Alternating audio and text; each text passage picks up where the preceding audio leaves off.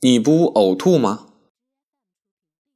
索尔贝楼的主人公赫索格有一次去看医生，他跟医生讲自己的一天是怎么开始的。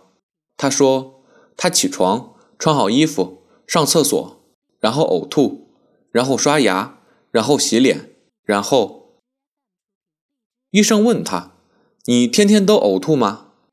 他看一眼医生说：“是啊。”别人不呕吐吗？赫索格是我在初中时看的一本小说，当时觉得这个细节很好笑，一直记着。后来却越来越多的事情印证了这个细节，想忘都忘不掉了。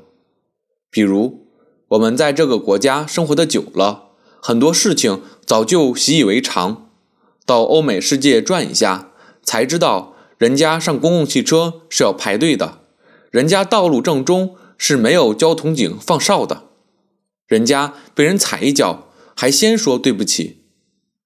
因此，我们这里的代表团或旅行团出国前常要被集合了去上一堂课，主要是让大家注意礼仪，不要随地吐痰，不要乱穿马路，不要高声喧哗等等。近几年。上海的出国礼仪课渐渐的不怎么上了，因为据说这个城市已经跟国际接轨。再说，上海人是有自尊心的，也是见过世面的，诸如此类的课的确有点自贬身份。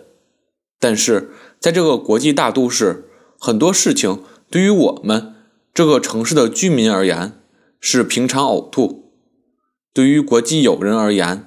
实乃匪夷所思。以上海的厕所为例，上海的厕所在国内是享有盛名的。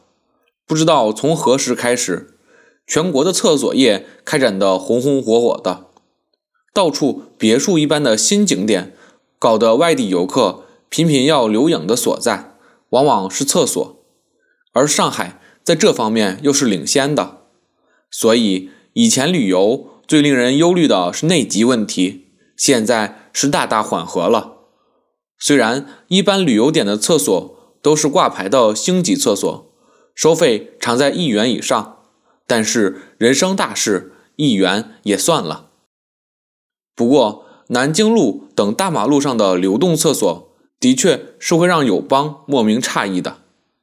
付完一元钱如厕，刚锁定门，放松下来。见墙上铮铮几字：“侧门将在二十分钟后自动开启。”这种带暴力性质的说明，对于我们真是见怪不怪了。但是最近突然被人隆重指出来，想想，是啊，怎么可以这样？这种文字，这种暴力，在这个城市还有很多。在一所著名的高校里。公共浴室的水是投币出水，所以洗澡是紧张的事，洗完必出一身汗，很辛苦，但我们都习惯了。